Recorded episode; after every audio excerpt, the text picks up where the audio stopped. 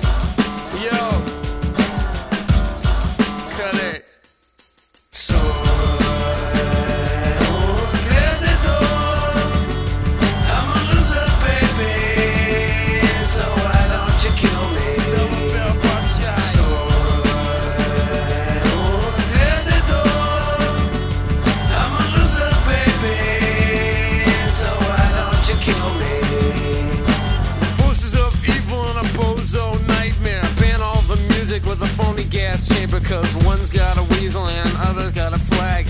One's on the pole, shove the other in the bag with the rerun shows and the cocaine nose job. The daytime crap of the folk singer's club. He hung himself with a guitar string, a slab of turkey neck, and it's hanging from a pigeon wing. But get right if you can.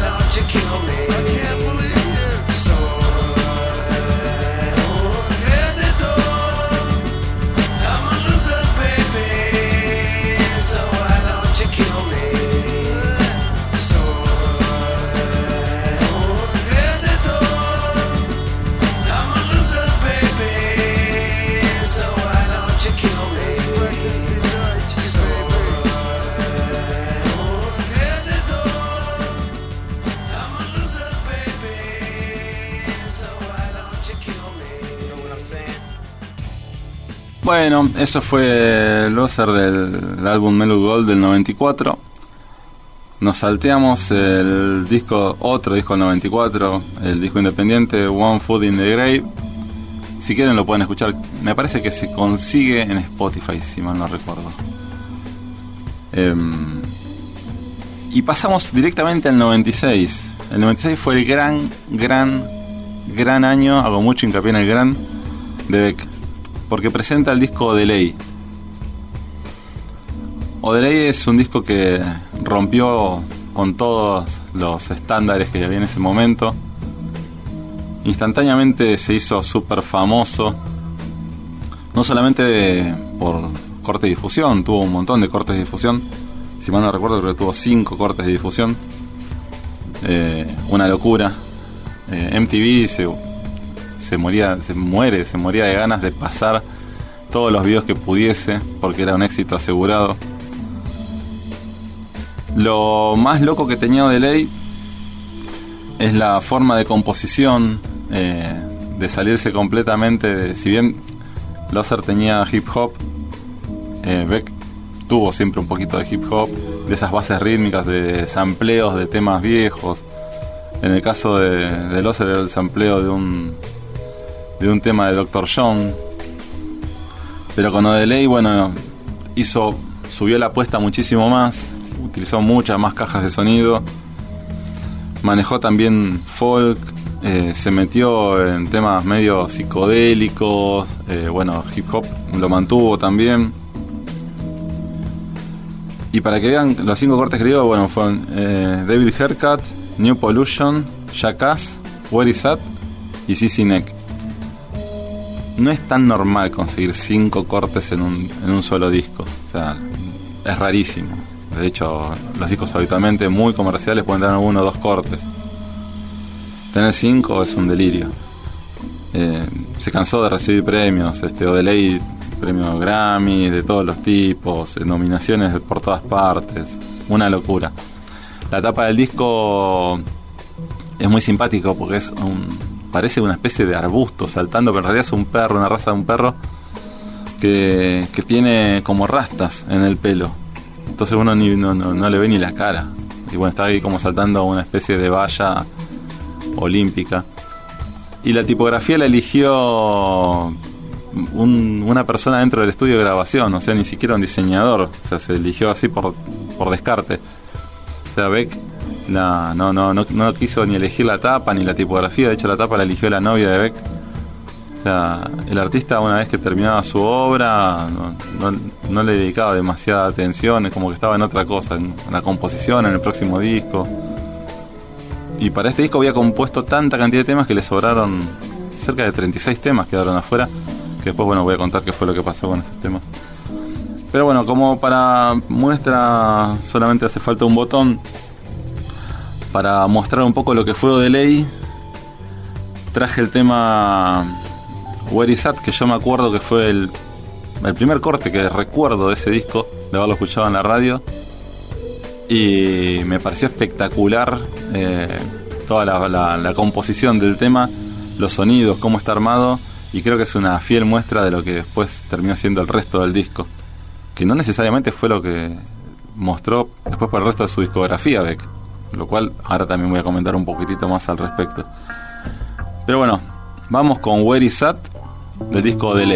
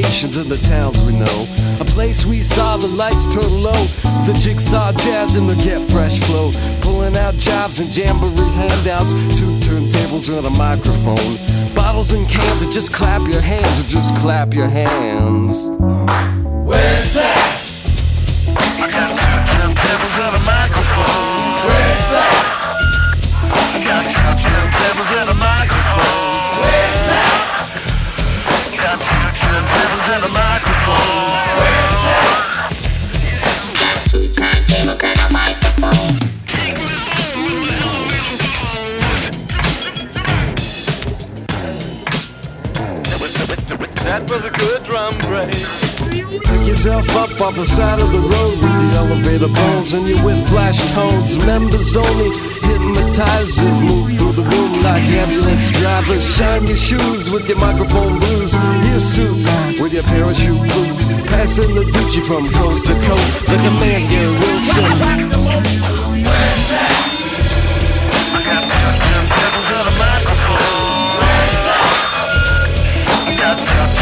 What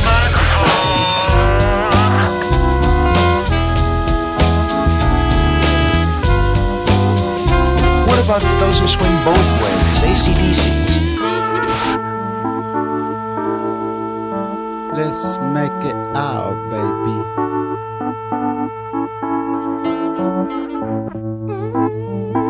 We're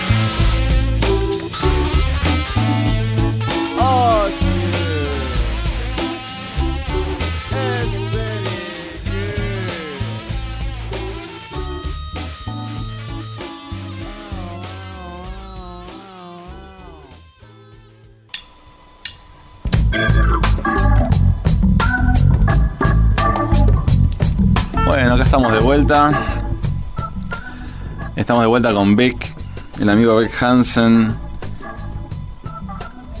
Bueno, recién repasamos eh, hasta el 96 llegamos. Una repasadita muy breve, pero muy breve, no voy a nombrar todos los discos. Son 14 discos de estudio, un disco recopilatorio del 2000, más que nada recopilatorio de lados B. Y después tiene un montón de, mm, de EP y remixes. Para mí, los más destacables como hitos en su discografía, para el que no está atento, no conoce el artista, eh, tenés que empezar con el del 94, Mellow Gold, pasás al 96 con Odelay, 98 Mutations. Hay gente que le gusta o no Midnight Vultures del 99. Personalmente no es un disco que tanto me cope, pero está, tiene sus cosas muy interesantes. Al 2002 pasamos a Sea Change Después arranca toda una etapa muy experimental de diferentes cuestiones y nos salteamos hasta el 2019, Hyperspace, que fue el último disco que, que grabó, que tuvo una revisión en el 2020, que se llama Hyperspace 2020. En- ra- Cuando vean que Beck hace esas cosas así medias raras de nombres o, conceptos, porque es un artista, como se le dice, conceptual. Para él está primero la obra antes que nada. Y me parece que lo mantuvo todo, lo respetó toda, toda su carrera. Yo creo que jamás siguió una tendencia o, o más o menos algo parecido. Siempre hizo lo que se le dio la gana. Y, y muy fiel quizás a su, a su propio estilo o a sus sentimientos. Porque, por ejemplo, ahora como les comentaba, Odelay tenía una, una particularidad que la pudimos ver recién con, con Where Is At. Muchas cajas de sonido, bla, bla, bla, como comenté recién. Pero cuando pasó a Mutations, Mutations es casi acústico. Es un disco eh, en su 95% folk. Es muy íntimo, muy de, de ver hacia adentro su, su estado de ánimo. Y de hecho, muchos temas de Mutations, como decir la gran mayoría, son temas que quedaron fuera de ley, pero por el estilo. Como el estilo que le había dado de ley no encajaba con los temas eh, más este, melancólicos o nostálgicos que tenía dentro de Mutation, armó otro disco. De hecho, si se fijan, del 96 de ley pasó al 98 Mutation. O sea, en dos años ya tenía un disco completamente entero, listo para, para salir a la calle. La, la producción de, de Beck a veces era de un disco de un año al otro. O sea, 98 y al 99 sacó otro disco y del 2002 sacó otro disco, así. O sea, bastante seguido. Dos años, un año entre disco y otro. Eso, ese nivel eh, no, no es tan común, no es tan habitual en los artistas. Artistas muy prolíficos sacan a ese ritmo. El resto, en lo. Imagínense del 93 al 2019 hay artistas que tienen 5 o 6 discos nada más. Este muchacho metió 14. Es una cosa de locos. Pero bueno, los artistas conceptuales son de hacer así, un gran volumen de, de obra. Y después, bueno, si son o no comercialmente viables es otra historia. Pero meten un gran volumen porque están muy basados en su estado de ánimo, lo que se les ocurrió y, se la pasan componiendo permanentemente. Bueno, de Mutation podría haber traído el corte de difusión, que es un se llama Tropicalia, el corte de difusión, pero a mí personalmente no me representa el disco porque es un ese tema justamente es un tema medio bossa nova que es bastante discordante de lo que es el resto del disco. Para mí es el tema que quizás lo representa un poquito más. Es uno que traje que no es tan melanco para un domingo, sino que es un poco más movido, si se quiere, movido con muchas comillas, exceso de comillas, que es un blues. El tema se llama Bottle of Blues, como botella de blues. Está muy bueno el ritmo que marca, no es tan folk, es más bluesero. Este y creo que es una linda muestra de Mutations. Así que bueno, vamos a escuchar Bottle of Blues del disco Mutations.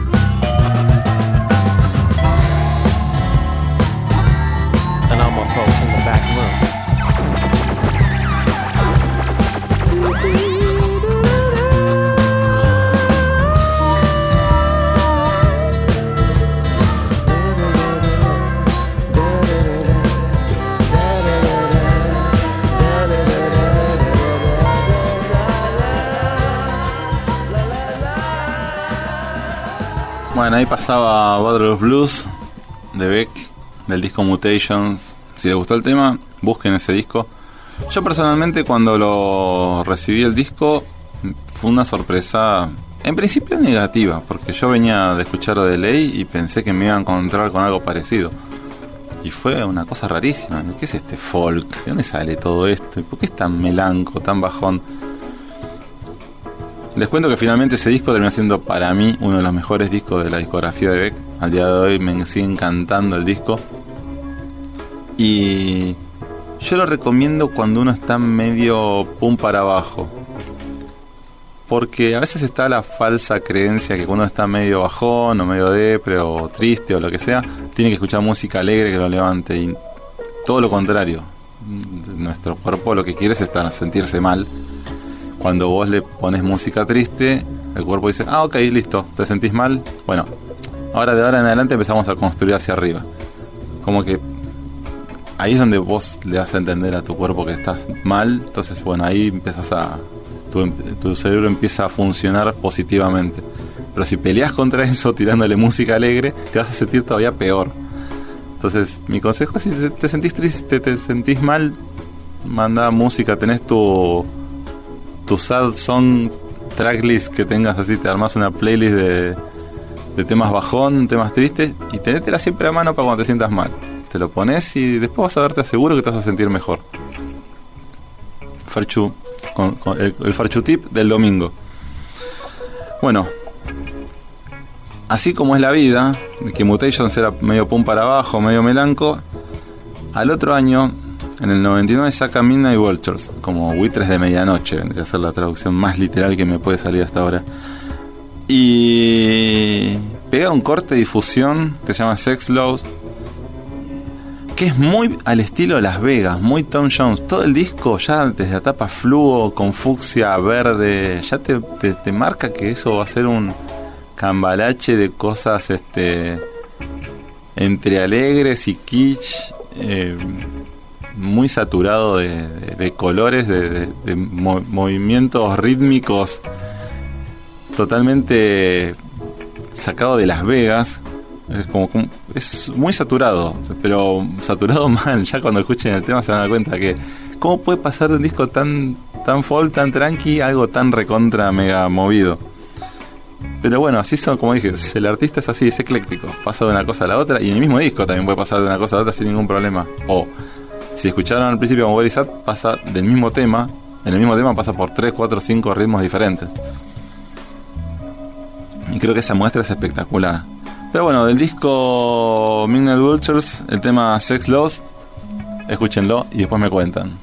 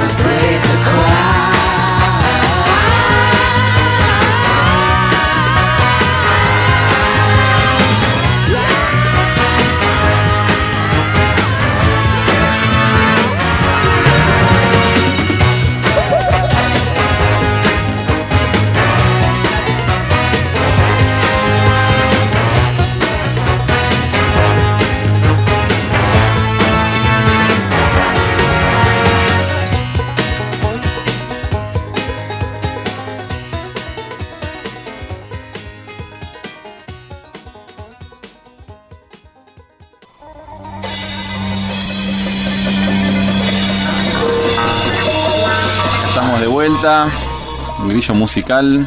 Si nos quieren seguir en las redes, en Instagram somos Grillo Digital. Ojo con comerse la mague. Grillo Digital en Instagram y mi Instagram, soy Fercho Escola. Bueno, El amigo Beck, después de haber hecho Midnight Virtues en el 99, se toma un tiempito y en el 2002 saca Sea Change. El disco en el principio generó una recepción, no vamos a decir negativa, pero digamos que un poco como que le daba dudas a la industria discográfica acerca de cuánto iba a vender. También estaban acostumbrados a que Beck eh, le iba muy bien, que siempre figuraba dentro de los rankings. O era Billboard, o en las re- buenas recepción de la revista Rolling Stone, pasaba de tener 4 o 5 estrellas sus discos. Siempre fue muy buena recepción. Y Cosy Change, por algún motivo, por el tono quizás este más triste, si se quiere, del disco, porque fue un disco que sacó a partir de la ruptura con lo que era su novia en ese momento, y volcó mucho de eso en el disco. Entonces, un disco que es más, eh, más parecido, se lo compara con un poco con Mutation. Si bien él dice que no tiene nada que ver, para mí sí, quizás tiene un poco de que ver con Mutation, por el estilo folk, tranquilo y reflexivo, en algún punto. Eh, la cuestión es que la gente lo recibió recontra bien el disco, le fue muy bien al punto tal que hoy en día, eh, después de Odelay o junto con Odelay, es su disco también más famoso y más reconocido mundialmente. Y del disco Sea Change eh, sa- saqué un corte de difusión que a mí me gusta mucho, que me parece que representa muy bien al disco, que se llama Lost Cause, como es una causa perdida. Es un poco lo que dice él en el tema.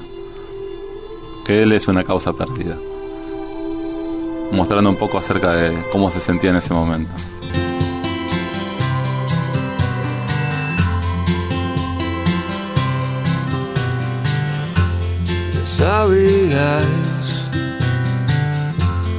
Cut through bone that make it hard to leave you alone,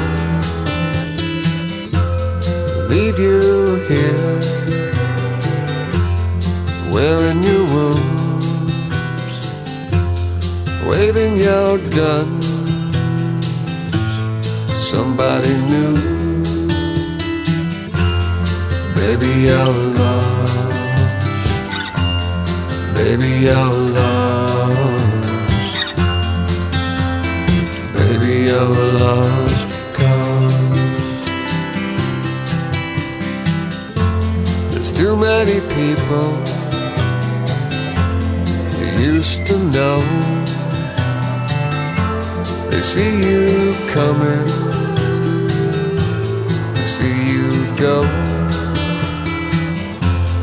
Know your secrets, you know theirs. This town is crazy, nobody cares. Baby, you're lost. Baby, you're lost.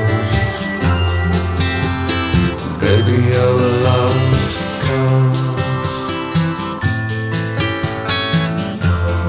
Tired of fighting.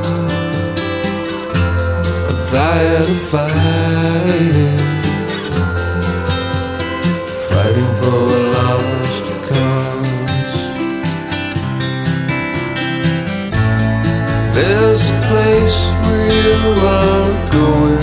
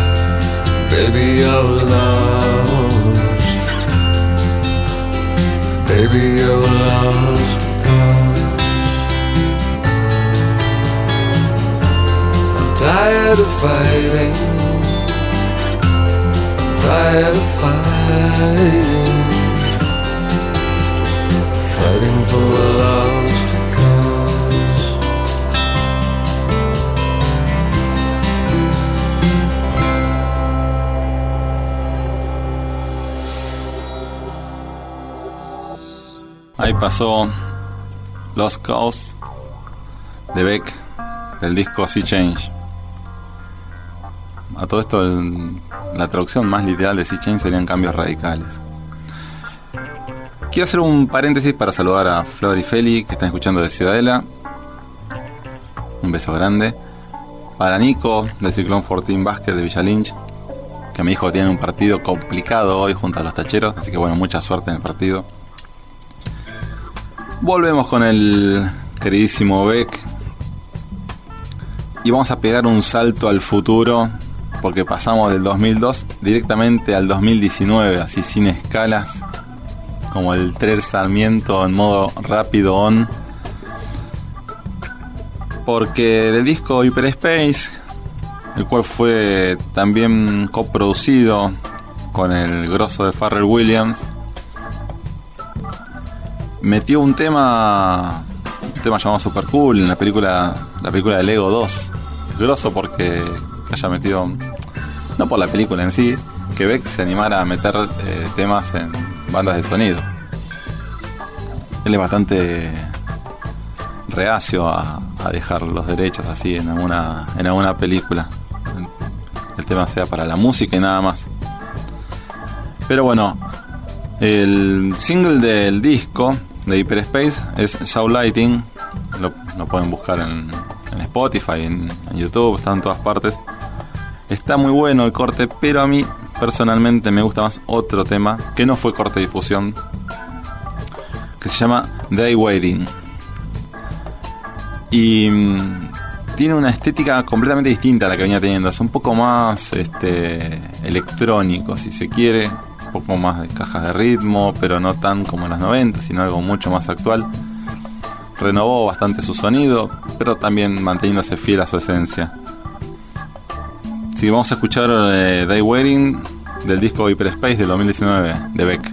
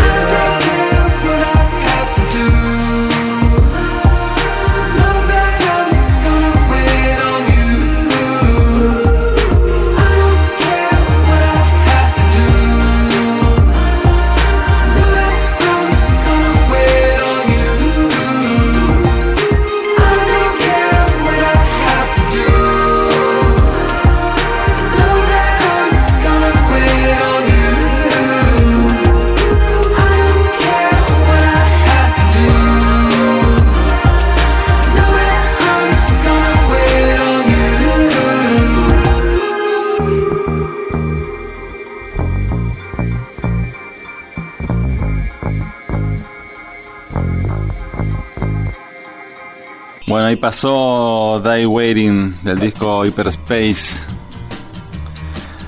Y quiero ver si podemos llegar a meter un temita más. Un bonus, un mega bonus que me meto por la ventana.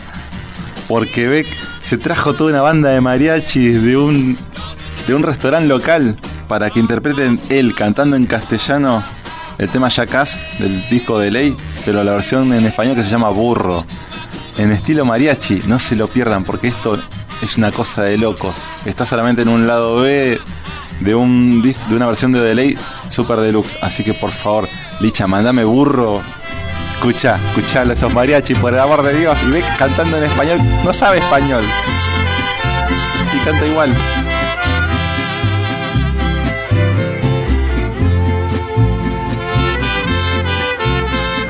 Viajo sin rumbo fijo en mis botas viejas, cabos sueltos enlazan a mi cabeza. Si pensabas ir al lugar donde los paganos van, póngalo junto, invitación extraño.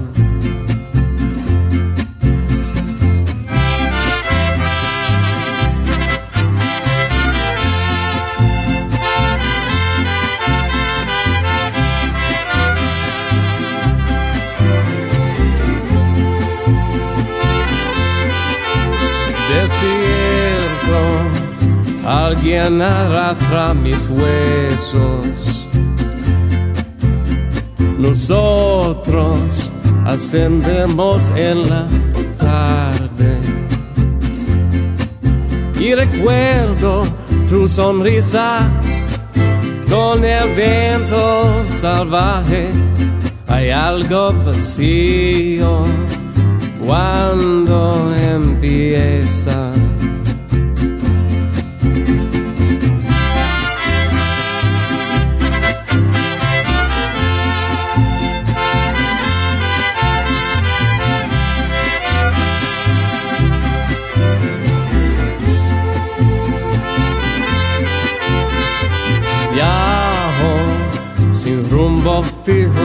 Mis botas viejas. Cabos sueltos enlazan a mi cabeza.